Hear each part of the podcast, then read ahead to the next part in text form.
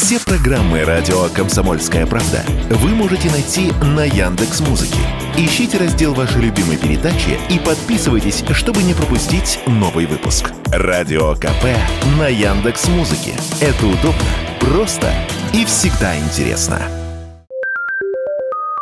Центральный банк обновил базовые стандарты для микрофинансовых организаций, и они уже вступили в силу. Мошенникам теперь придется сложнее, ведь ранее, чтобы получить займ на чужое имя онлайн и никогда его не отдавать, им достаточно было иметь чужие паспортные данные, рассказал радио КП экономист Семен Новопрудский того, чтобы привлекать клиентов возможностью получить деньги легко, банки и особенно микрофинансовые организации зачастую просто сводили идентификацию личности к пустой формальности. То есть действительно э, достаточно паспортных данных зачастую даже. Они просто пробивают эти паспортные данные, видят, что такие паспортные данные есть, не смотрят даже на фотографии в паспорте и выдают займы. То есть проблема актуальна. Теперь требований по идентификации к заемщику больше. Так, кредиторы отныне обязаны сверять внешность заемщика с фото на удостоверение личности месте, а еще проверять, что получатель финуслуги имеет доступ к абонентскому номеру мобильной связи и адресу электронной почты, который указан при получении онлайн-займа. Плюс еще целый ряд мер, весьма нужных и полезных, но имеющих свои издержки, сказал радио КП Семен Новопрудский.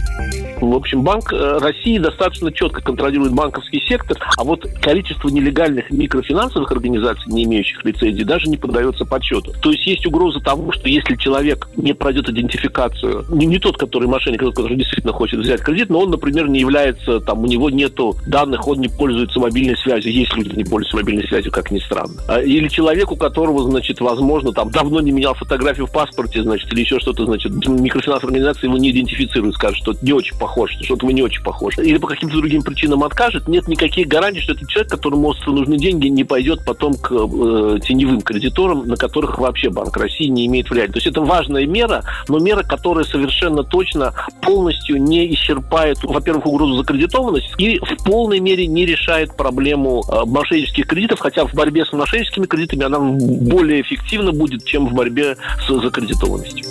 Всего при выдаче онлайн-займа микрофинансовая организация теперь должна провести не менее пяти мероприятий. Впрочем, позволяется сократить их число до трех, в случае, если одновременно используются высокотехнологичные методы. Василий Кондрашов, Радио КП.